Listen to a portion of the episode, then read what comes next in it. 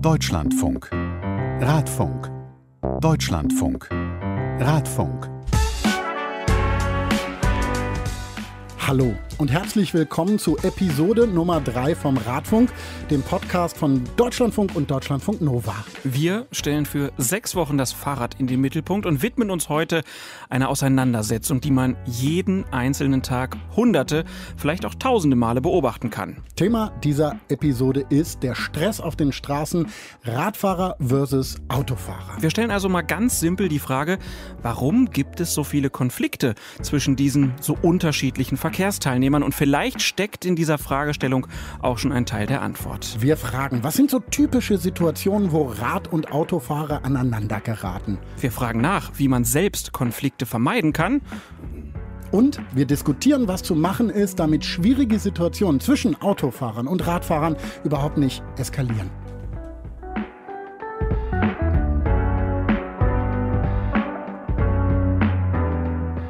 Wir haben für uns, für unsere Diskussion wieder Gäste eingeladen. In Berlin sitzt Juliane Schumacher. Sie bloggt als Radelmädchen über das Fahrrad, die Großstadt und das Drumherum und hat das Buch How to Survive als Radfahrer geschrieben. Hallo nach Berlin. Hallo nach Köln. Bei Klaas und mir in Köln im Studio sitzt Professor Dr. Wilfried Echterhoff. Er ist Verhaltensforscher im Straßenverkehr. Er kümmert sich um psychologische Unfallnachsorge, hat das sogenannte Kölner Modell mitentwickelt. Er ist außerdem Verbandsvorsitzender Vorsitzender der Verkehrsunfallopferhilfe in Deutschland. Herr Echthoff, schön, dass Sie da sind hier im Studio. Herzlich willkommen. Ja, danke, ich freue mich auch. Und unser dritter Gast, der ist für Hörerinnen und Hörer, die schon die erste Episode des Radfunks gehört haben, ein alter Bekannter. Axel Sommer. Er ist Mitglied der Mountainbike-Staffel der Polizei in Köln. Schön, dass Sie wieder hier sind, Herr Sommer. Ich freue mich auch. Unser Thema heute Stress auf den Straßen, Radfahrer versus Autofahrer. Bevor wir da so richtig ins Thema einsteigen, wollen wir wie immer unsere Gäste kennenlernen und zwar über ihr Fahrrad. Und dazu nutzen wir die Rädchenfrage und richten sie zunächst nach Berlin. Juliane Schumacher, ich habe in Ihrem Blog gesehen, dass Sie ein Faltrad haben. Ist das Ihr einziges Rad oder haben Sie mehrere Räder? Äh, ich habe schon noch äh, ein paar mehr, aber seit knapp einem Jahr ist mein Faltrad eigentlich mein täglicher Begleiter. Weil es so schön praktisch ist. Definitiv. Was sind denn da noch für Räder in der Garage oder im Zimmer oder sonst wo? Also ich habe noch mein Tourenrad, ähm, was ich früher für Touren benutzt habe und was mein Alltagsrad ist, wenn ich mal Einkauf transportieren will. Ich habe noch ein unaufgebautes Rennrad und äh, oder eins, was ich neu aufbauen möchte und äh, die Krücke, die ähm, nicht mehr ganz so geliebt wird. Aber sie, sie darf noch da bleiben. Sie ja? ist noch da, ja. Herr Echtdorf, wie sieht es bei Ihnen aus? Äh, fahren Sie Fahrrad und äh, wenn ja, was für ein Fahrrad? Ich fahre Fahrrad seit der Kindheit mit großer Begeisterung. Und äh, die ist auch nicht ganz abhanden gekommen, aus dem Grunde, weil ich nämlich Fahrrad fahre nur äh, in der Freizeit. Ich setze mich also nicht unter Stress, dass ich irgendeinen Termin pünktlich erreichen will und habe ein ganz normales Tourenrad und ich habe sozusagen einen zweiten Wohnsitz in den Niederlanden und dort auch noch ein Fahrrad stehen und fahre dort auch unter ganz anderen Bedingungen als in Deutschland. Über die werden wir natürlich auch noch sprechen heute. Und mit Axel Sommer, dem Fahrradpolizisten aus Köln, mit dem haben wir ja schon über seine dienstlichen und privaten Fahrräder gesprochen in Episode 1, Trekkingbike bei der Arbeit und, obwohl es Mountainbike-Staffel heißt, äh, gibt's äh, da das Trekkingbike und es gibt ein Mountainbike für die Freizeit. Kein Auto, deshalb, äh, weil wir das schon wissen, würden wir gerne mit Ihnen, bevor wir in unser heutiges Thema starten, noch ein paar Fragen klären. Denn, Herr Sommer, es gab nach der ersten Episode Fragen, die sich direkt an Sie gerichtet haben. Ja, und da haben wir bei Facebook, Twitter und Co. gemerkt, dass ein paar Radfahrer nicht so gut auf Fahrradpolizisten zu sprechen sind. Kann man sich ja auch vorstellen. So ein Strafzettel macht vielleicht auch den einen oder anderen wütend. Ähm, Im Radfunkvideo haben wir ja auch im letzten Podcast geklärt. Da ging es um Kopfhörer auf dem Fahrrad und darum, dass die nicht grundsätzlich verboten sind. Nur haben einige Hörer geschrieben, dass sie da von ihren Kolleginnen und Kollegen anderes gehört haben. Babette Schäfer zum Beispiel hat bei Facebook geschrieben, hm, laut der Polizei, die mich vor ein paar Jahren verwarnt hat, sind zwei Hörer im Ohr nie erlaubt. Einer wäre okay, egal welche Lautstärke. Wie kommt sowas zustande? Ja, wenn ich mich richtig erinnere, habt ihr das ja, glaube ich, in der letzten Woche auch nochmal thematisiert. Die Rechtslage ist da nicht so ganz so eindeutig. Also da gibt es viel um, um Rechtsprechung. Und äh, letztendlich weiß nicht jeder Polizist immer die aktuellste äh, Rechtsprechungslage.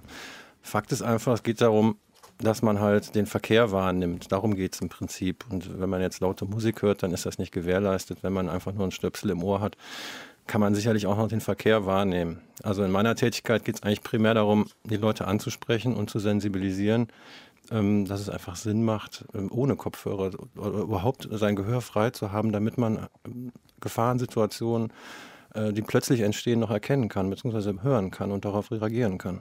Aber wie ist das mit der Rechtslage, wenn Sie sagen, nicht jeder kennt die? Wie, kommt, wie wird die an Sie herangetragen? Wie bilden Sie sich da fort? Naja, letztendlich hat man äh, die Straßenverkehrsordnung, da guckt man rein, da steht aber jetzt das nicht so ganz konkret drin und dann ist es immer wieder so, wenn neue Entscheidungen kommen, dann werden die natürlich auch den Kollegen zur Kenntnis gegeben. Der eine oder andere liest das intensiver, der andere etwas weniger intensiv. Ja, kommt immer darauf an, was ist so sein Fachgebiet, womit mhm. man kann sich nicht tatsächlich, also es ist unmöglich, in jedem Fachgebiet oder in jedem Rechtsgebiet sich 100 Prozent auszukennen. Und da ist es einfach so, das ist einfach menschlich, dass der eine oder andere da auch mal auf Lücke setzen muss. Ja, und dazu gibt es dann für diejenigen, die betroffen sind, vielleicht von so einer Entscheidung, wenn es dann einen Strafzettel gegeben hat, ja immer noch die Möglichkeit, Widerspruch einzulegen und dann vielleicht damit dann durchzukommen, das Bußgeld nicht zahlen zu müssen. Wenn Sie jetzt aber äh, durch die Straßen Kölns fahren und da jemanden sehen mit Kopfhörer, ähm, wie entscheiden Sie, ha, der hört garantiert zu laut, den halte ich jetzt mal an? Also jeder hat ja eine sehr selektive Wahrnehmung und setzt seine Prioritäten. Und ich muss zugeben, dass ich wahrscheinlich meinen Fokus nicht auf Kopfhörer lege, sondern auf andere Dinge. Bei mir ist das meistens so, dass ich die Personen, die ich dann auf Kopfhörer anspreche, die sind mir durch was anderes aufgefallen. Die haben vielleicht irgendwie sich woanders falsch verhalten. Dann werde ich erst darauf aufmerksam, dass sie Kopfhörer haben. Manchmal auch relativ spät erst.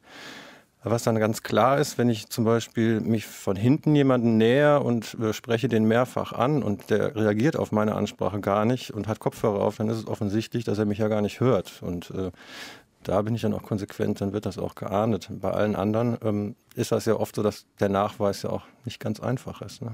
Was aufgefallen ist, gerade im Social-Media-Bereich gab es viele Reaktionen, wo sich Fahrradfahrer gemeldet haben und haben gesagt, naja, aber wie ist das denn bei Autofahrern und Musik? Also in der Straßenverkehrsordnung, der STVO, steht ja, dass jeder Verkehrsteilnehmer dafür sorgen muss, dass Sicht und Gehör nicht beeinträchtigt sind. Das gilt also auch für Autofahrer. Aber wenn jetzt mal ganz konkret die Frage erlaubt ist, wie oft haben Sie denn schon Autofahrer angehalten, weil sie zu laut Musik hören? Also wenn ich die angehalten habe, dann habe ich die nicht äh, deswegen angehalten, weil ihr Gehör beeinträchtigt ist, sondern dann habe ich sie einfach angehalten oder darauf angesprochen, weil sie einfach die Allgemeinheit belästigen. Ähm, also der typische tiefer gelegte Wagen mit Bum Bum drin das oder sind, so. Das sind Ihre Vorurteile. Danke. Ja, aber das ist ja aber schon, ja, schon, stimmt. schon interessant, dass die, dass die, die Wahrnehmung ist, es gibt eine Ungleichbehandlung. Da haben wir ja schon in der ersten Episode drüber gesprochen können Sie verstehen, dass Radfahrer vielleicht mal sagen, für die gelten andere Regeln als für uns? Genauso wird das aber andersrum auch vorgeworfen von Autofahrern gegenüber Radfahrern. Wird ja immer gesagt, Radfahrer haben keine Kennzeichen und deswegen benehmen die sich auch so daneben oft. Ähm, haben Sie da schon Verständnis für, dass dieser Gedanke aufkommt? Ja, dieser Gedanke ist menschlich, das ist einfach die subjektive Wahrnehmung. Jeder, der sich selber betroffen fühlt, sagt sich immer, warum ich, ich, ich und nicht die anderen. Aber ich kann jetzt aus meiner Arbeit nicht sagen, dass es irgendeine Gruppe gibt, die bevorzugt oder benachteiligt benachteiligt wird. Wenn ich durch die Gegend fahre, dann gucke ich, wer was falsch macht und dabei spielt es keine Rolle, ob es der Lkw-Fahrer ist, der Fußgänger oder der Radfahrer. Ist auf jeden Fall auch schwieriger wahrscheinlich zu erkennen, ob ein Autofahrer zu laut Musik hört, mhm, weil die Dinger ja so gut abgeriegelt sind. Ja, das ist ne? bei dem Radfahrer genauso schwer zu erkennen, weil man nimmt es als, beim Autofahrer kann man es ja wahrnehmen, dass er laute Musik hört, beim Radfahrer kann ich das nicht wahrnehmen. Da muss ich schon andere Indizien haben, dass ich sagen kann, der hat mich jetzt wirklich nicht gehört. In der letzten Episode vom Radfunk, da wird auch nochmal klar, da haben wir ja mit äh, Verkehrsrechtsanwältin Frau Dronkovic darüber gesprochen, über die Regeln, die es so gibt. Und da wird auch nochmal klar, dass es einfach bei ganz vielen Dingen den sogenannten Ermessensspielraum gibt.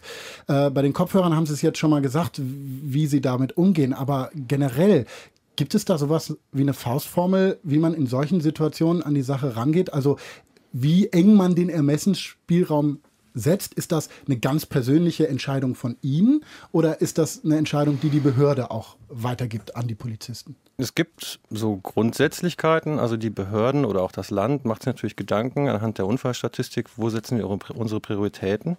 Also jetzt ganz aktuell gibt es einen neuen Erlass, da steht ganz klar drin, bei grob verkehrswidrigem und rücksichtslosen Verhalten äh, soll die Polizei in Nordrhein-Westfalen null Toleranz zeigen. Also das heißt, wenn einer rücksichtslos und grob verkehrswidrig sich verhält, das muss man vielleicht noch ein bisschen erläutern. Äh, rücksichtslos kann man ganz grob sagen, wenn einer aus ganz eigennützigen Motiven ähm, sich falsch verhält und dadurch andere, äh, also, ja, als andere dadurch äh, irgendeinen Nachteil erleiden. Da ist die Landesdevise zurzeit Null Toleranz. Und, äh, aber das Ermessen letztendlich entscheidet ja jeder im Einzelfall vor Ort. Und da gibt es ganz viele Faktoren. Es gibt auch schon mal dann einfach zwischenmenschliche Faktoren, die, wo man einfach sagt, gut, in dem Fall, ähm, das, da hat die Ansprache jetzt auch gereicht. Also wenn einer zum Beispiel direkt sagt, ja, sorry, habe ich wirklich was falsch gemacht, dann kann es auch sein, dass sie dann vielleicht glimpflicher mit ihm umgehen, als wenn er auf sein Recht besteht und sagt, warum halten Sie mich denn jetzt an und nicht den Autofahrer da drüben? Also ich denke, man kann ganz grundsätzlich sagen, so wie es in den, äh, wie man in den Wald hineinruft, du schaltest zurück. Das ist definitiv mal so eine Faustformel. Äh, ich persönlich bin mittlerweile relativ konsequent, was die Ahndung angeht, aber ich kümmere mich aber auch hauptsächlich um Verkehrsverstöße, wo ich sage, da ist kein Toleranzspielraum mehr da. Ermessensspielraum. Ganz mhm. schwieriges Thema auf jeden Fall. Ja. Ulrike Dronkowitsch, die Fachanwältin für Verkehrsrecht, die in der letzten Ausgabe zu Gast war, die hat sich nach der Aufzeichnung übrigens auch noch geärgert, denn einen Hinweis, den wollte sie unbedingt geben. Ihr Rat ist nämlich, dass jede Radfahrerin und jeder Radfahrer eine Haftpflichtversicherung abschließen sollte. Mhm, ja, sollte eigentlich jeder haben, egal Absolut. ob Radfahrer oder nicht, ne? das ist wichtig. Aber gerade für Radfahrer kann das dann nach so einem Unfall so sein, dass wirklich ein Berg von Kosten da auf einen zukommt und da kann eine ähm, Haftpflichtversicherung tatsächlich helfen, vor allen Dingen, wenn man irgendwie Mammis gebaut hat. Das also der Hinweis noch aus der letzten Episode. Und das Gespräch der letzten Episode ähm, und auch jetzt eben mit Fahrradpolizist Sommer, das hat gezeigt, es gibt nicht immer schwarz und weiß, richtig oder falsch im Straßenverkehr. Ich kenne das auch aus dem Fußball. Da wünschen sich alle immer, dass man ganz klare, starre Regeln hat. Aber selbst mit dem sogenannten Videobeweis kann man nicht immer genau sagen, welches die richtige Entscheidung ist. Und das sorgt natürlich dann immer wieder für Diskussionsstoff. So, das war unser kleiner Nachklapp äh, zum letzten Mal. Jetzt starten wir in das Thema heute. Und ähm, wenn es Radfahrer versus Autofahrer heißt, muss man ja sagen, im Straßenverkehr, ne, da haben wir alle oder die meisten von uns ja sowas wie zwei Persönlichkeiten. Also Kinder wissen zum Beispiel, dass Mama Fluchen eigentlich voll nicht okay findet, aber dass sie im Auto schimpft wie ein Rohrspatz. Papa auch, ja, ne, Paulus? Papa auch. ähm, Herr Echterhoff, ne, Sie äh, beschäftigen sich mit Verhalten ja. im Straßenverkehr.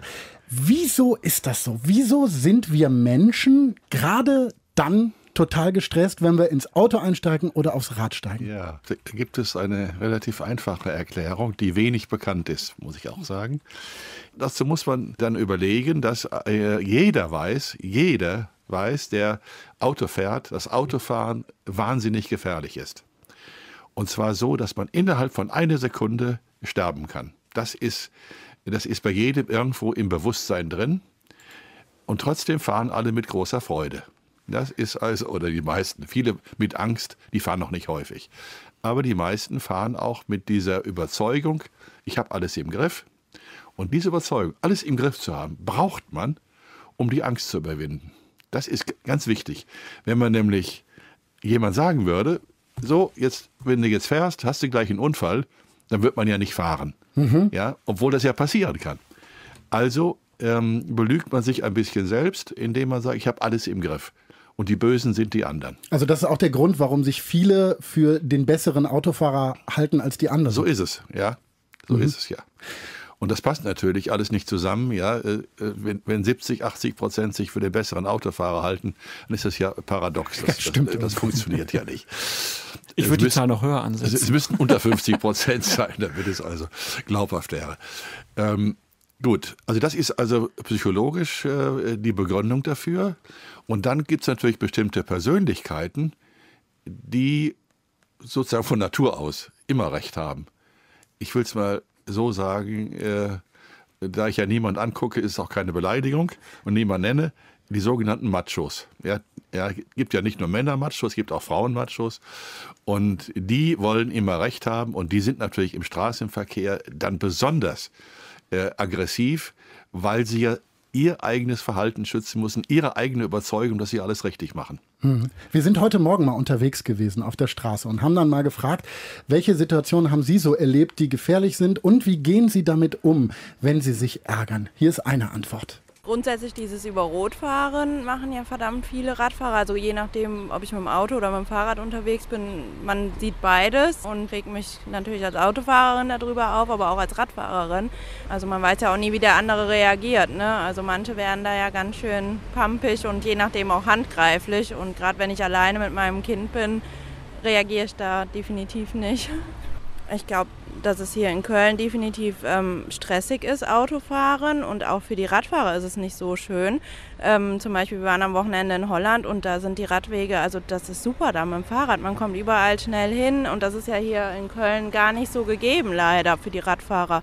Oft endet einfach ein Radweg und äh, dann muss man gucken, wo man lang fährt oder zum Teil auch sehr hubbelig. Also es ist halt nicht so schön eine Fahrradfahrerin aus Köln und sie hat mehrere wichtige Punkte angesprochen. Die Infrastruktur, sie hat angesprochen, dass man Perspektivwechsel einnehmen kann und sie hat auch darüber gesprochen, dass man sich in unterschiedlichen Situationen unterschiedlich verhält oder bestimmte Situationen vermeidet. Alle Punkte wollen wir in dieser Sendung besprechen, wollen jetzt aber mal anfangen mit der Frage, Frau Schumacher, was haben Sie denn erlebt in letzter Zeit? Wo können Sie sich spontan daran erinnern, wo Sie mal mit Ihrem Fahrrad mit einem Autofahrer aneinander geraten sind?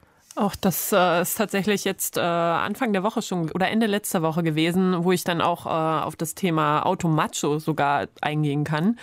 Ähm, es ist letztendlich öfter ja so, was ja auch schon ein Thema in der Sendung war, dass ähm, man als Radfahrer äh, zu eng überholt wird. Ähm, schwierig wird's wirklich, wenn das ganz bewusst ist. Also es war halt eine enge Straße. Ähm, auf der anderen Seite kam auch eine Radfahrerin, äh, parkende Autos. Ähm, ich wollte quasi auch fahren. Ich war vor dem Autofahrer und er ähm, hat halt, obwohl er uns beide gesehen hat, angesetzt und Tempo gemacht und überholt und sich dazwischen durchgedrängt. Und das hat mich echt aufgeregt, weil es halt für, ja, für mich und auch für die andere Radfahrerin echt eine Gefahrensituation war, wo wir beide nicht weg konnten, weil er halt einfach durchgezogen hat. Und äh, dementsprechend wollte ich ihn auch darauf ansprechen. Er hatte das Seitenfenster offen. Ähm, war auch die Gelegenheit da, die Ampel, die nächste war eh rot, also es war unnötig, dieses Manöver. Und äh, was macht er? Er sieht mich, ganz bewusst macht das Seitenfenster hoch. Und ignoriert mich komplett, fährt weiter, als es dann geht. Und das ähm, ist so eine Situation, ähm, also ich, ich versuche mich in die Lage von anderen reinzuversetzen, aber das war für mich einfach unverständlich, wie man so ignorant sein kann. Weil er jetzt bewusst wirklich die Gefahr, ähm, ja, also eine Gefahrensituation erzeugt hat. Herr Echterhoff, Sie als Verhaltensforscher, wie würden Sie diese Situation analysieren, die gerade geschildert wurde?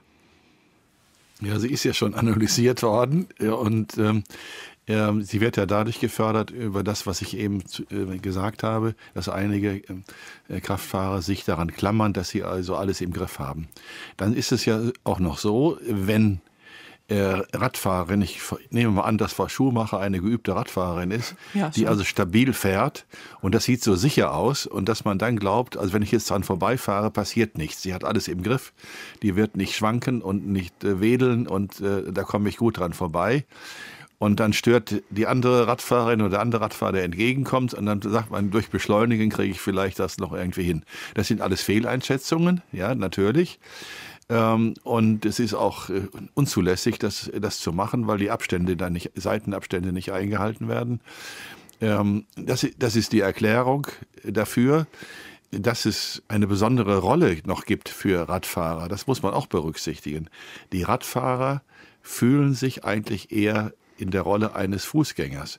Nämlich sie können überall hin, wo der Fußgänger hin kann, können auch in die Straßenbahn, in die U-Bahn und so einsteigen mit dem Fahrrad. Sie können also auch äh, die Gehwege, die Haustüren, alles äh, benutzen wie, wie Fußgänger und haben dadurch ein ganz anderes Selbstverständnis als, als Autofahrer ähm, und befinden sich dann natürlich in einer feindlichen Welt, weil die anderen, die sich im Straßenverkehr aufhalten und sich bewegen, viel stärker sind. Durch das Blech zum Beispiel, durch die Geschwindigkeit, durch die Masse, durch die Energie. Das äh, wird dabei äh, ganz deutlich. Und deswegen prallen da zwei unterschiedliche Welten aufeinander, die ähm, man am besten äh, irgendwie trennen sollte. Und Sie sagen ja auch, in den Niederlanden sieht das anders aus. Und da gibt es die sogenannten Parallelwege, dass man also die Fahrwege für den motorisierten Verkehr ganz deutlich räumlich trennt von den anderen Wegen. Das geht natürlich nur im äh, ländlichen Bereich. In Amsterdam geht es nicht mehr. Aber, Aber in Kopenhagen zum Beispiel geht es auch. Da hat man sogar dann auch den Fußweg nochmal gesondert abgetrennt. Also die, Fußwege, die Fußgänger haben ihren Bereich, die Radfahrer haben ihren Bereich und die Autofahrer haben dann ihren Bereich, sodass man nicht in die Bereiche der anderen so oft rein muss. Herr Sommer, aus Ihrer Erfahrung hier in Köln, wo geraten Radfahrer und Autofahrer besonders oft aneinander? Ja, die klassischen Vorgänge natürlich beim äh, Abbiegen und äh, also wenn der Pkw-Fahrer abbiegt. Und was ich halt meistens halt sehe, ist dieses zweite Reihe auf dem Radweg parken. Das, äh, das hat man im Minutentakt, wenn man mit dem Fahrrad durch die Gegend fährt. Also da, wo der Autofahrer in den eigentlich für den Fahrradfahrer reservierten genau. Bereich eindringt und das auch rücksichtslos macht und der Fahrradfahrer dadurch gezwungen ist, in den Autoverkehr reinzufahren. Genau, das ist das Thema, was ich eben gesagt habe, diese Rücksichtslosigkeit, da ist, äh, da ist null Toleranz angesagt, das geht nicht, das können wir nicht tolerieren. Und gibt es da öfter mal auch, ich sag mal, handgreifliche oder wortgewaltige Auseinandersetzungen? Oder kriegen Sie das schon nicht mehr mit, weil wenn Sie kommen, sind alle ruhig? Also den Macho, den wir eben angesprochen haben, der äh, ist meistens auch ein bisschen polizeierfahren. Der weiß, wenn er eine Uniform sieht, dann macht es schon mal Sinn, einen anderen Ton anzulegen, kommt man vielleicht besser bei weg. Ähm, ja, also der, der ist, das ist halt menschlich. Ein erwachsener Mensch lässt sich ungern auf seine Fehler hinweisen. Das ist die erste Reaktion. Die ersten paar Minuten ist da erstmal so eine Blockadehaltung.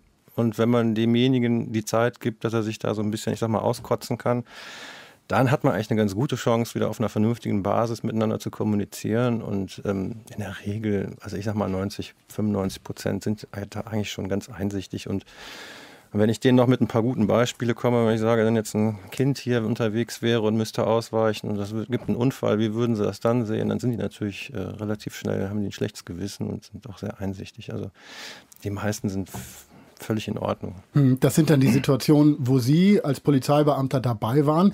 Die meisten Situationen spielen sich ja nicht unter Ihrer und der Beobachtung der Kollegen ab, sondern da passiert es zwischen Autofahrern und Radfahrern.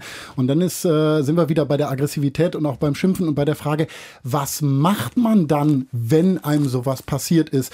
Und das hat auch eine Frau, die wir heute Morgen getroffen haben, auf der Straße mal zu Protokoll gegeben.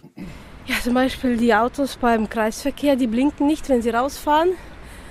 Oder sie blinken überhaupt nicht oder sie, die biegen schnell ab. Also das ist schon gefährlich, also äh, muss man immer sehr gut aufpassen. Ich merke mir dann Kennzeichen, aber tue ich doch nicht. So ein bisschen später denkst du, ach, ich habe keine Zeit dafür, keine Lust. Ich würde gerne Stinkefänger zeigen, aber das ist nicht gut. Lasse ich das. Ich sag ja vielleicht irgendwie, ach, du, ah, Armleuchter, wollte sie wahrscheinlich sagen. Juliane Schumacher in Berlin. Äh, wie ist denn das? Ähm, Gibt es da Situationen, wo Sie äh, auch fleißig ja, mit Schimpfwörtern um sich werfen im Straßenverkehr? Weil wir haben jetzt immer wieder mal gehört, Berlin ist für Fahrradfahrer auch eine alles andere als schöne Stadt.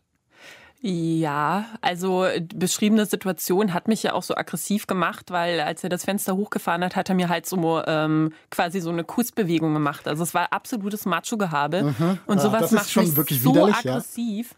weil er hat mich halt null ernst genommen. Und genau ab dem Punkt ähm, da war ich dann auch wirklich richtig sauer. Also ich habe ihn später nochmal erwischt, äh, ein Stück weiter vorne, weil wir standen ja immer noch da. Ähm, aber er hat mich halt ignoriert. Und ähm, ich muss zugeben, wenn ich dann solche Situationen habe, wo ich so eng überholt werde oder so und äh, diejenigen nicht zu sprechen bekomme, ich versuche es ja manchmal, ähm, ja, dann fluche ich auch schon mal oder äh, es kommen auch mal Handzeichen zum Einsatz. Manche haben es oft dann gar nicht realisiert. Ich wurde sogar dann schon mal angesprochen, so was denn jetzt gerade los war. Also die haben es dann wirklich nicht mitbekommen. Und in der, also das ist dann positiv, wenn die dann versuchen herauszukriegen, was jetzt gerade los war. Und ähm, das gibt es dann auch. Aggression ist leider auch Alltag, ja. Ihr Buch heißt ja How to Survive als Radfahrer. Welchen Tipp würden Sie denn anderen Radfahrerinnen und Radfahrern geben, wenn sie in einer Situation sind, wo sie denken, also eigentlich müsste ich jetzt mich mal richtig aufregen und dem mal klare Worte sagen? Also ähm, meistens ist es ja besser, wenn ein bisschen Zeit vergeht und man sich selber auch nochmal reflektieren kann. äh, weil ähm, das Problem ist eher, wenn man direkt, ähm, so wie ich das halt auch hatte, auf die Leute zugeht, die Situation sogar möglich ist, dass man die anspricht, dass man selber oft nicht objektiv genug sein kann, weil man sich halt gerade aufregt über diese Situation Es ist halt gut, dann nochmal durchzuatmen und ähm, zu überlegen, was, wenn ich die Gelegenheit habe, mit demjenigen zu sprechen, was war das Problem und möglichst sachlich zu sein. Weil ich glaube, sobald man die Leute direkt angreift, ist sowieso ein Block da. Dann äh, erreicht man wahrscheinlich überhaupt nichts. So, ja, nochmal kurz in sich gehen und äh, ja, dann eventuell das Gespräch suchen, wenn es denn was bringt. Herr Ichtdorf, Sie haben eine Anmerkung. Ja, wie im äh, übrigen Leben auch, ist es nicht gut, äh, in solchen Situationen andere zu beschimpfen oder irgendwie äh, aggressiv anzugehen. Aber es kann ja auch mal helfen, einfach mal Druck ja, abzulassen. Für einen selbst, ja, für einen selbst. Ja, genau. Aber in der Situation hilft das dann nicht. Wenn dann, wenn man, das muss man aber trainieren, dass man also dann von sich selbst spricht und sagt, da haben sie mir richtig Angst eingejagt. Mhm. Ich hätte ja äh, da umfallen können, ich hätte mich schwer verletzen können. Und ähm, das eigene Problem zu thematisieren, das trifft manchmal auch sogar den Macho ins Herz. Ja, das ist. Äh, mhm. aber, also, aber Sie sagen, man kann das trainieren. Wie kann man das trainieren? Ja, dass man sich solche Situationen vorstellt und Formulierungen äh, selbst ausprobiert und die, die dann auf diese Weise abrufbar sind. Also am besten, wenn man in der Situation war und hinterher denkt, ah, hat man ja öfter, jetzt hätte ich aber besser so und so ja. reagieren müssen. Und wenn man dann in der Situation ist, sich sagt, okay, beim nächsten Mal mache ja, ich so und so. Diese Formulierung, schon Formulierungen bereitstellen, nämlich in der Aufregung fallen einem die Worte nicht ein. Deswegen muss man das vorher trainieren, damit, wie auswendig lernen, damit man also dann diese Dinge abrufbar hat. Ganz viele Menschen, die den Radfunk beobachten, haben im Netz aber gesagt, ähm, wir haben ja immer wieder auch so über kritische Situationen gesprochen, dass sie sich überhaupt nicht mehr äh, damit beschäftigen, den Autofahrer, den Radfahrer, je nachdem auf welcher Seite sie sind, zurechtzuweisen, weil das bringt eh nichts. Das ist jetzt die große Frage. Ich habe in so Situationen echt immer das Gefühl, wenn da sich jemand wirklich regelwidrig verhalten hat und wirklich was Blödes gemacht hat, ich möchte dem das erklären. Ist das überhaupt sinnvoll, Herr Echthoff? Nein, das weiß der natürlich alles. Ja, die Leute sind ja alle irgendwie ausreichend gebildet. Die Fahrschulausbildung ist so, äh, so gut geworden in den letzten Jahren. Das muss man niemandem erklären. Also verkehrspädagogisch will ich mal sagen, davor zu gehen, führt dann nur wieder zur Reaktanz, also das heißt zu Trotz und Wut der anderen Seite. Äh, das, äh, das ist sinnlos. Das tut einem mal gut, okay, das ist auch in Ordnung, aber wenn man wirklich eine Verhaltensänderung herbeiführen will, kann man eigentlich nur ähm, sagen, so, Sie hätten mich dabei umbringen können. Wenn, wenn ich mir jetzt überlege, früher gab es zum Beispiel ja so eine Fernsehsendung, Der siebte Sinn, da wurden so Sachen erklärt gibt es jetzt nicht mehr. Wir haben jetzt zwar auch so ein paar kleine Videos gemacht, aber manchmal frage ich mich, wäre es nicht sinnvoll, wenn man vielleicht auch mal Plakataktionen hätte oder wie hier in Köln, da wurde auf den Abstand mal hingewiesen, haben wir in der ersten Episode drüber gesprochen. Frau Schumacher, würden Sie sich manchmal im Stadtbild in Berlin ein bisschen Verkehrserziehung wünschen? Äh, ich bin mir nicht sicher, wie effektiv jetzt zum Beispiel solche Plakate sind, weil es gibt ja hin und wieder Hinweise ähm, auf irgendwelchen Tafeln, wo dann steht, Achtung, Radfahrer Abstand halten und sowas. Ähm, ich hätte jetzt nicht bemerkt, dass sich da was geändert hat. Also ähm, ich glaube, am meisten hilft echt dieser Perspektivenwechsel, wenn die Leute dann auch Bock drauf haben, wenn die wirklich verschiedene Verkehrsmittel nutzen. Weil das große Problem sind, glaube ich, die Verallgemeinerungen, dass sich alle Radfahrer daneben äh, benehmen oder alle Autofahrer total dumm sind oder doof sind. Und ähm, von daher muss man, ja, ich glaube, das größte Problem ist, dass viele Leute nicht genug reflektieren. Wir haben genau danach auch mal heute Morgen die Radfahrerinnen und Radfahrer auf den Straßen gefragt. Ich bin gerade über eine Kreuzung gefahren und ein Auto ist rechts abgebogen und ich war auf dem Fahrradweg und der hat mich einfach nicht gesehen. Ich habe es noch rechtzeitig gemerkt und konnte abbremsen noch. Ich bleibe eigentlich ruhig. Als Autofahrer kann es einem immer passieren, dass man im toten Winkel einen übersieht und ich kann mich da gut in die Situation der Autofahrer versetzen. Frau Schumacher hat gerade das, äh, die, die, das Hineinversetzen schon angesprochen. Der Perspektivwechsel, der ist wichtig. Ähm, Herr Echthoff, das ist aber doch irgendwie so, dass wir, wenn wir Autofahrer sind, nur Autofahrer sind. Wenn wir Fahrradfahrer sind, nur Fahrradfahrer sind. Dann schimpfen wir über die Autofahrer. Wenn wir Fußgänger sind, schimpfen wir vielleicht über die Radfahrer. Woher kommt das, dass wir uns so mit dem Verkehrsmittel identifizieren und ganz selten die anderen mitdenken und unsere anderen Erfahrungen auch mitdenken? Ja, so ausschließlich verhalten muss da auch nicht. So dumm ist so gut wie niemand, dass man also als Autofahrer nur noch Autofahrer ist und an nichts anderes Aber ich ärgere mich als Autofahrer auch über Radfahrer, wo ich dann als Radfahrer ja, denke, warum natürlich. regt der sich jetzt so auf? Also das ist doch ein komisches ja, Phänomen. Ja, der Perspektivwechsel, den, den man also haben sollte, äh, braucht auch ein bisschen Zeit. Und äh, die Abläufe im Straßenverkehr sind so schnell, auch wenn man nicht schnell fährt, dass innerhalb von ein, zwei Sekunden auf einmal alles anders ist. Äh, ein Radfahrer ist vorbei, dann kommt noch ein Fußgänger und auf einmal kommt noch ein Radfahrer und dann kommt noch ein anderes Fahrzeug, was sich gerade noch irgendwo eingeschert hat. Das ist alles in zwei Sekunden möglich. Und diese Übersicht zu behalten und diese Perspektivwechsel ständig äh, durchzuführen, das ist eine wahnsinnig schwere Aufgabe. Hm. Und diese Aufgabe, die lässt mich ja zu der Frage kommen, Herr Sommer, sind denn Radfahrer und Autofahrer im Straßenverkehr dann sozusagen natürliche Feinde? Viele bezeichnen das so, aber ich denke, das ist auch einfach nur so eine Pauschalisierung, weil man braucht in dem Moment, man hat halt vielleicht gerade diesen Perspektivwechsel, kann man gerade nicht nachvollziehen und dann sind es halt die Autofahrer, dann sind es die Radfahrer.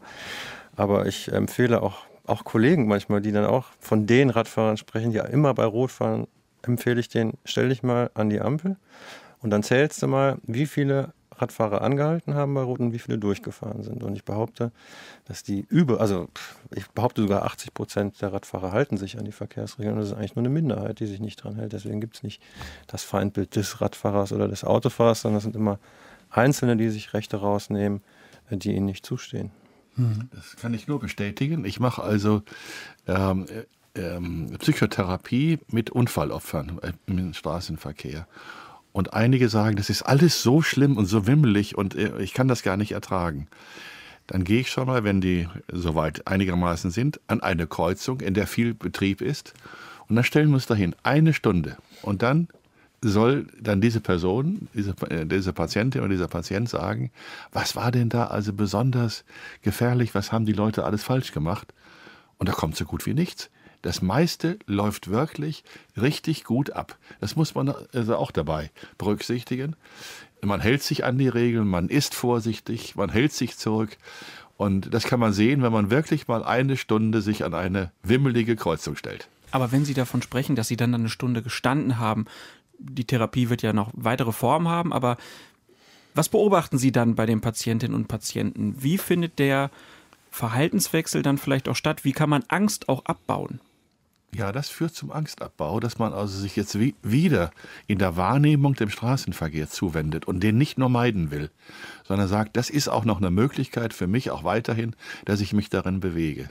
Hm. Herr Sommer, wir waren gerade noch bei dem Perspektivwechsel und da wollte ich von Ihnen wissen, Sie haben ja sicherlich auch immer wieder mal Situationen, die Sie erleben, wo Sie vielleicht auch hingerufen worden. Da ist jetzt nicht groß jemand verletzt worden, aber es gab irgendwie Streit zwischen zum Beispiel Autofahrern und Fahrradfahrern. Machen Sie das dann auch so, dass Sie versuchen, den anderen die Perspektive des jeweils anderen klarzumachen? Ja, selbstverständlich. Also klar, wenn ich, wenn es da einen Konflikt äh, zwischen Verkehrsteilnehmern gibt, versuche ich denen natürlich immer mal die andere Perspektive darzustellen und oder ihn erzwingen kann ich ihn ja nicht, aber ihn dazu zu, zu bewegen, dass er einfach mal diese Dinge aus der anderen Sicht äh, versucht wahrzunehmen. Gibt es da Techniken richtig, die Sie lernen als äh, Polizeibeamter, der spezialisiert ist auf Verkehr? Ja, wir hatten tatsächlich mal ein Seminar, wo wir uns genau über dieses Thema äh, Kommunikation, ähm, insbesondere als Fahrradpolizisten und was diese Verwarnung angeht, ähm, haben schulen lassen. Und da war zum Beispiel diese Erkenntnis, dass uns äh, aus psychologischer Sicht, glaube ich, vermittelt worden wurde, dass die, die, die ersten paar Minuten in der Begegnung, dass man dann den anderen gar nicht erreichen kann. Und da ist erstmal dieser Konflikt da, da muss erstmal was ab, Dampf abgelassen werden. Und wenn man sich ja, die Zeit nimmt und dem anderen auch die Zeit gibt und das auch, äh, ja, das auch ertragen kann, dass er halt mal so ein bisschen Dampf ablässt, dann hat man eine Möglichkeit, mit demjenigen vernünftig zu kommunizieren. Kommunikation, ganz wichtiges Thema, hm. gerade auch im Straßenverkehr. Ähm, Frau Schumacher, was würden Sie denn sagen? Wie kriegen wir das hin, dass wir netter zueinander sind auf den Straßen? Äh, ich, also, was ich festgestellt habe, nachdem ich selbst auch mehr reflektiere mittlerweile, ähm, dass es echt sinnvoll ist, sich selber ein bisschen Tempo rauszunehmen. Egal wie wichtig das ist, irgendwo hinzukommen. Das bringt mir nichts, wenn ich jetzt äh, ja, die Ampel jetzt mitnehme und dann vielleicht zwei Minuten früher irgendwo ankomme. Das, also mir selbst diesen Stress quasi rauszunehmen und dementsprechend auch ähm, so zu interagieren mit anderen Verkehrsteilnehmern. Also ähm, versuchen auch Blickkontakt herzustellen, wenn es irgendwie äh, möglich ist. Manchmal gibt es ja Situationen, wo es nicht ganz klar ist, wer jetzt wo wie zuerst. Und äh, das funktioniert tatsächlich natürlich als Radfahrer leichter, wenn man irgendwie besser direkt kommunizieren kann. Aber es funktioniert auch, wenn ich Blickkontakt mit einem Autofahrer suche, bevor er abbiegt. Und das äh, kann die Situation einfach auch schon mal ein bisschen beruhigen. Ja, und so ein Lächeln bei dem Blickkontakt, das Richtig. bewirkt auch wahnsinnige Wunder. Ne? Dann, Lächeln im Straßenverkehr, bist ja, du verrückt? Ja, dann ja, wirklich, dann, ja, lässt, dann, dann wird man vorgelassen auf einmal und dann äh, sind das sogar ganz schöne Situationen. Dann wird man sogar manchmal vorgelassen, obwohl man gar nicht Vorfahrt hätte, wenn man mhm. lächelnd die anderen anschaut. Herr Echthoff, Sie als äh, Psychologe, ähm, haben Sie da einen Trick, wie man, gerade wurde angesprochen, den Druck rausnehmen, den Stress rausnehmen, wie man das im Alltag wirklich machen kann? es ist ja wahnsinnig schwierig. Also wir müssen alle immer ständig irgendwo ganz schnell hin. Wie kann ich Nein, den Stress rausbringen? Wie, das stimmt nicht. Nein, man muss nicht ständig irgendwo ganz schnell irgendwo hin. Doch, ich muss zur Arbeit, ich muss meine Tochter aus der Kita ja. holen, ich muss noch schnell ja. einkaufen. Und, und die Arbeit hat wieder länger gedauert und deswegen ist Stress. Ja. Und ich muss noch den Grill anschmeißen. Auf jeden Fall. Es ist total okay. viel zu tun, immer. Und ja, okay. Das Handy checken. ja, und da, und da drin haben sie schon verschiedene Planungsfehler. Mhm. Ja, nämlich sie müssen nicht den Grill ganz schnell anschmeißen. Ja, das ist, äh, das kann man doch anders irgendwie regeln. Und äh, vieles, was im Straßenverkehr ähm, Druck ausübt oder Stress äh, verursacht, beruht auf Planungsfehlern. Das kennt man auch von Leuten mit Alkohol. Die fahren mit dem Auto zur Kneipe und denken sich, naja, ich kann ja dann irgendwie zurückfahren. Das ist ein Planungsfehler von vornherein schon. ja, so. Die müssten sich ja, doch besser kennen. Ja, und dann das andere, ja eben, ne? Ja, und äh, das andere ist, wir denken immer noch irgendwo, wie in den Navigationssystemen auch steht, äh, die, äh, die Fahrzeit beträgt bei, ohne Verkehr zwei Stunden so und so viel. Wo haben wir das denn noch? Wir haben keine Situation mehr ohne, ohne Verkehr. Gibt es auch noch Gegenden in Deutschland? Okay. Aber der Normalfall ist, es ist überall viel Betrieb, es ist überall Gewimmel und es, äh, es ist überall so voll, dass wenn ähm, einige wenige Verkehrsteilnehmer noch dazukommen, dann sofort eine Verzögerung und Stau beginnt. Und das muss man da berücksichtigen. Das ist die Realität. Und das muss man mit einplanen. Okay, Nehme ich an, besser planen, wichtiger Punkt. Aber jetzt nehmen wir mal an, was ja durchaus passiert. Ich habe mich verplant und bin in der Situation und bin schnell unterwegs und ich rege mich auf. Welchen Tipp würden Sie da an die Hand geben? Dass Sie sofort daran denken müssen, dass alle, die daran beteiligt sind, alle Angst haben. Das nicht sagen, aber es ist unterschwellig immer Angst da vor den großen Gefahren des Straßenverkehrs. Und deswegen äh, eskaliert alles so schnell, weil man dieses Gefühl der Angst nicht haben will und äh, sich rechtfertigen muss, dass man alles richtig gemacht hat und äh, deswegen auch äh, keine Gefahren erzeugt hat. Aber heißt das, es würde uns allen gut tun, wenn wir uns mit dieser Angst, die da unterschwellig bei uns allen im Straßenverkehr da ist, auseinandersetzen würden? Ja, dass man die zumindest äh, sich selbst anerkennt und zugesteht, dass das so ist. Nicht während man fährt, da muss man die Gewissheit haben, dass man alles, alles im Griff hat. Aber vorher und auch mal zwischendurch, wenn es mal ein bisschen weniger stressig ist, dass man sagt, eigentlich fahre ich ja auch äh, deswegen so vorsichtig, weil ich Angst habe. Hm. Gerade Fahrradfahrer haben ja noch mehr Grund, Angst zu haben als Autofahrer, denn sie haben das berühmte Blech nicht um sich rum und sind deswegen vielleicht gefährdeter, äh, schwere Verletzungen zu erleiden. Da gehen dann ja viele Radfahrer dazu über, dass sie sich Schutz holen, sozusagen. Also durch Kleidung, Warnkleidung, durch einen Helm, äh, um da mehr Sicherheit zu kriegen. Frau Schumacher, wie sieht es bei Ihnen aus? Haben Sie sowas, damit äh, es besser geht im Straßenverkehr?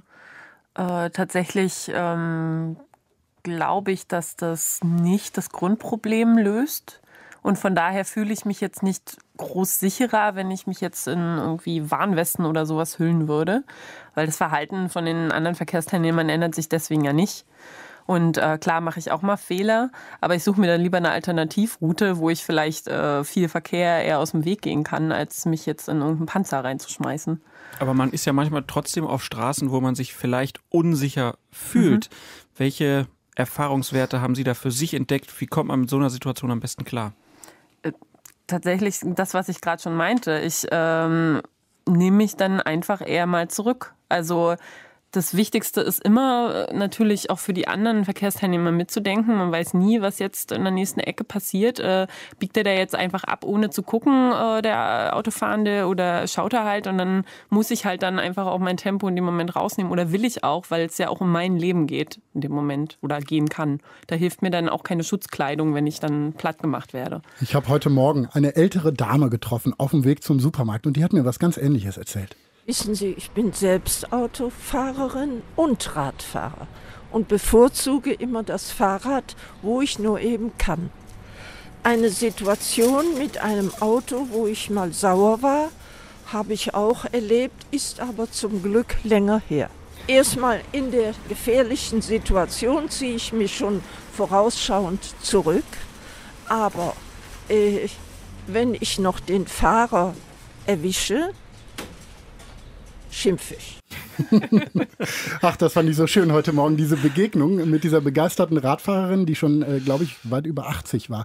Also, die Frage ist, dieses Zurückziehen, ist es wirklich immer positiv, Herr Echtdorf? Weil wenn ich als Radfahrer mich zurückziehe, mich vielleicht auch klein mache, ähm, wird es dem Autofahrer dann nicht suggeriert, dass ich unsicher bin und dass meinen Platz ich gar nicht beanspruche und der ignoriert mich dann vielleicht einfach?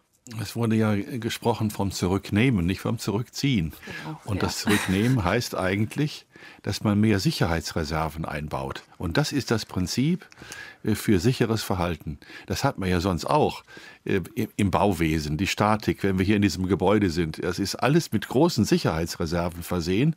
Und im Straßenverkehr muss man die selbst erzeugen. Die Sicherheitsreserven bestehen darin, dass man Abstände, Seitenabstände, äh, Längsabstände vorne und hinten äh, versucht einzurichten, hin, hinzubekommen, äh, dass man eine ausreichende Beleuchtung hat, dass man ausreichend sehen kann und dass man eben auch äh, vorausschauend handelt, wie wir es gerade gesehen haben. Wenn man weiß, da hinten kommt eine Kreuzung, das heißt auch, da können Fahrzeuge abbiegen. Also stelle ich mich nicht neben ein Fahrzeug oder fahre da nebenher, sondern äh, bleib dahinter. Mhm. Das, äh, das sind also Vergrößerungen von Sicherheitsreserven. Aber ich bin ja dann immer auch abhängig von anderen Verkehrsteilnehmern. Das ist ja so ein bisschen das Problem. Ich bewege mich im Raum und bin ja nicht alleine da, sondern ich bin ja auch immer darauf angewiesen, dass andere auf mich achten. Wenn ich jetzt hier in Köln rumfahre, Herr Sommer, dann habe ich immer das Gefühl, viele achten nicht aufeinander. Ist das ein Eindruck, den nur ich habe, weil ich jetzt viel darauf achte, oder beobachten Sie das auch, dass viele schon so in ihrer eigenen Welt irgendwie unterwegs sind? Nein, die achten schon alle aufeinander, aber die. Ähm, aber jeder ist trotzdem auf seinen eigenen Vorteil immer aus. Das ist auch wieder so eine Pauschalisierung. Die, die mache ich jetzt aber gerne mal. Muss ich auch mal aufhalten. also, ähm, jetzt habe ich einen Faden verloren. Das Aufeinander achten war das Stichwort, genau.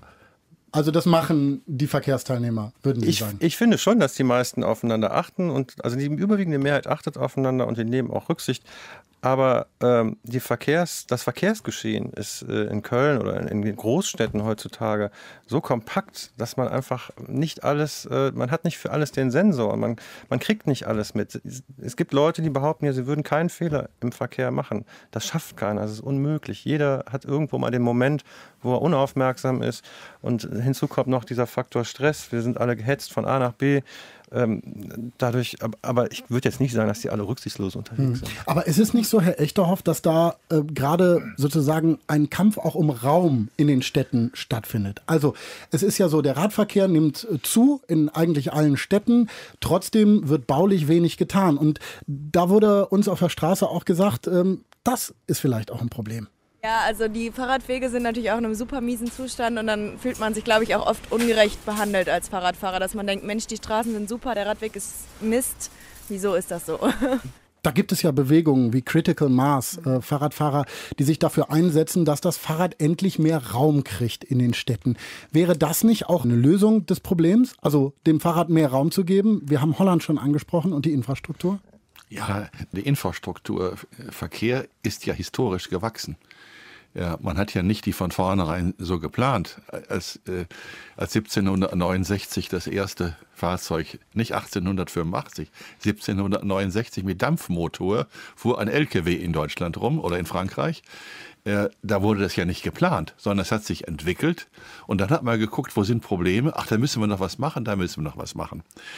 Die Infrastruktur, so wie wir sie haben, ist größtenteils ungeeignet. Das ist leider so dann fragt man sich manchmal, warum müssen die äh, Fußgänger, auch die Radfahrer, unterirdisch sich durch Tunnel be äh, bewegen? Äh, Menschen gehören auf Ebene Null, also oben drauf und nicht irgendwo unten drunter. Das, dann gibt es zu wenig Platz für alle möglichen, nicht nur für die Radfahrer, für die Fußgänger auch. Dann gibt es diese Bedrohungen, ja, ständig, dass man also angefahren werden kann. Das ist alles etwas, was die Infrastruktur heute hauptsächlich auch ähm, ja, verursacht. Und dass also dann immer gesagt wird, ja, äh, es ist menschliches Versagen, 90 Prozent. Das mag ja stimmen. Aber das ist gesetzlich und infrastrukturell so vorgegeben. Wir können gar nicht anders. Äh, die anderen reden sich raus durch Regelungen. Wir haben die Breite eingehalten, wir haben das gemacht, die Ampel richtig geschaltet und so weiter. Also du Verkehrsteilnehmer, du Radfahrer bist also daher schuld. Und das ist äh, eine, eine Entwicklung, bei der wir jetzt sehen, dass sie eigentlich so nicht gut ist. Und da müssen wir äh, irgendwann müssen wir sagen, wir brauchen ein neues Konzept. In historischen Städten wird einfach innen drin alles zugemacht, will ich mal sagen. Ja. Und jeder bekommt seinen Platz. Äh, irgendwo anders gibt es eigene äh, Fahrradstraßen, es gibt dann eigene, äh, ja, größere Parkflächen für die Autofahrer und so weiter. Das muss alles mal neu konzipiert werden und nach und nach eingerichtet werden. Aber das sehe ich überhaupt gar nicht, dass diese In Initiativen irgendwo auch stattfinden. Also es gibt schon Initiativen, wo darum gerungen wird, aber es passiert wenig. Wir gucken aber immer gerne so ein bisschen, Sie haben es gesagt, in die Niederlande. Wir gucken aber auch nach Dänemark, Kopenhagen, das Fahrrad Eldorado. Und Frau Schumacher, Sie waren da schon, ja. haben erlebt, dass die Infrastruktur dort besser ist. Es gibt mehr Radwege, viel mehr Menschen fahren auch mit dem Rad.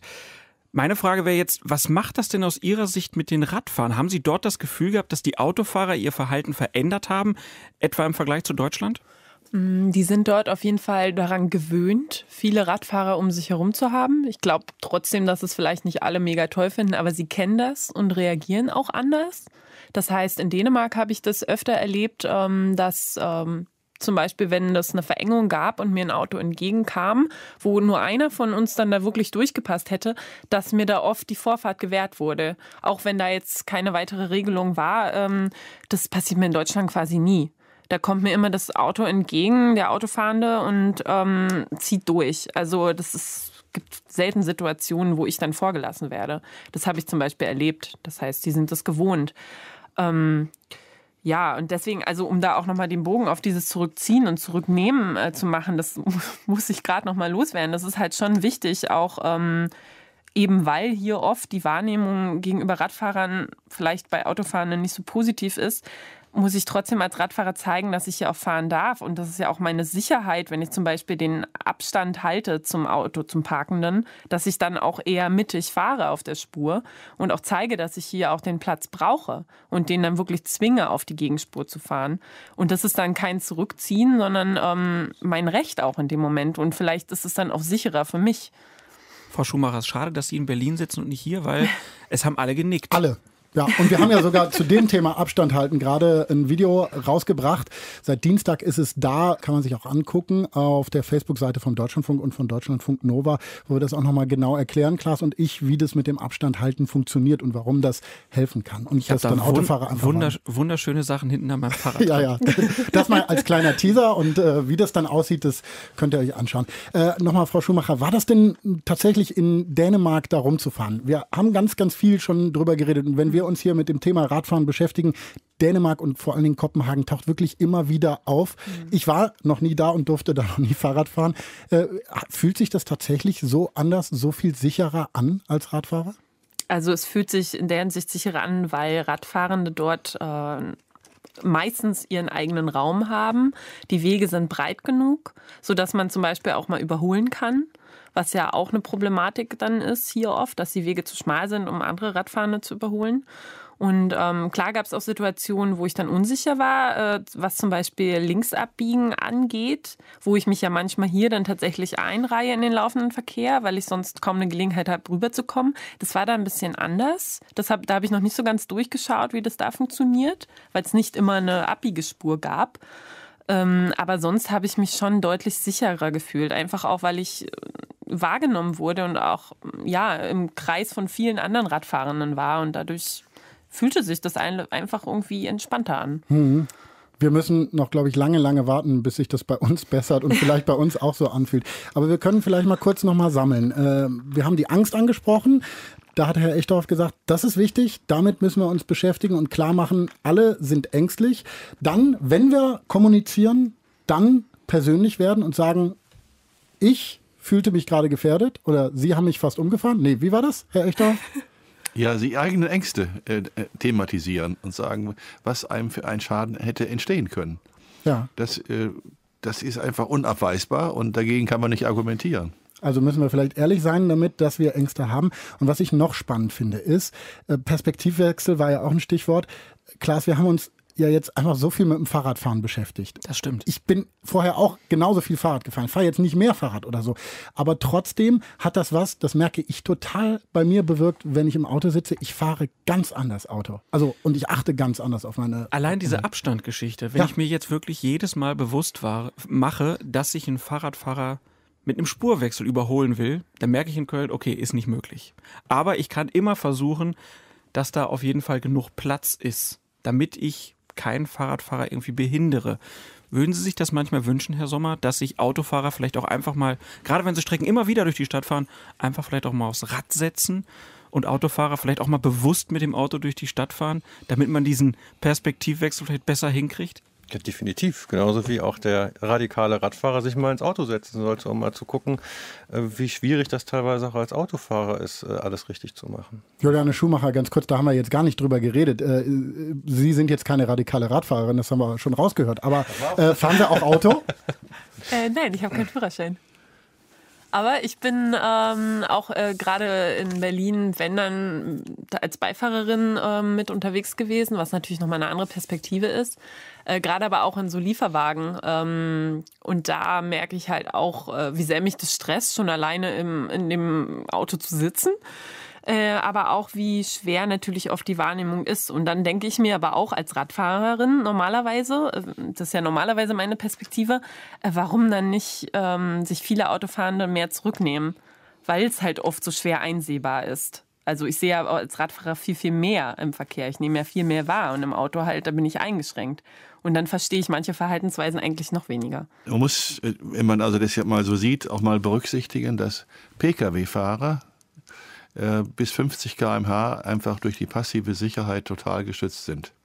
Da passiert eigentlich nichts. Gurt und äh, Airbags und ähm, aber bis 50, wenn äh, bis 50 km/h ein Radfahrer getroffen wird, äh, dann sind also sehr viele dann bereits tot, weil Radfahrer äh, zwei Aufprallaufschläge haben, nämlich einmal beim Pkw frontal auf die Front des Autos und dann nach dem Wurf wieder meistens dann mit dem Kopf auf die Straße. Und äh, gerade Kopfverletzungen äh, sind also ja dann äh, auch sehr schwerwiegend. Und äh, das wird also auch gar nicht so richtig auch dann berücksichtigt, sondern da liegt jemand auf der Straße so irgendwie ganz still irgendwie und dann glaubt man, er hat also nicht viel.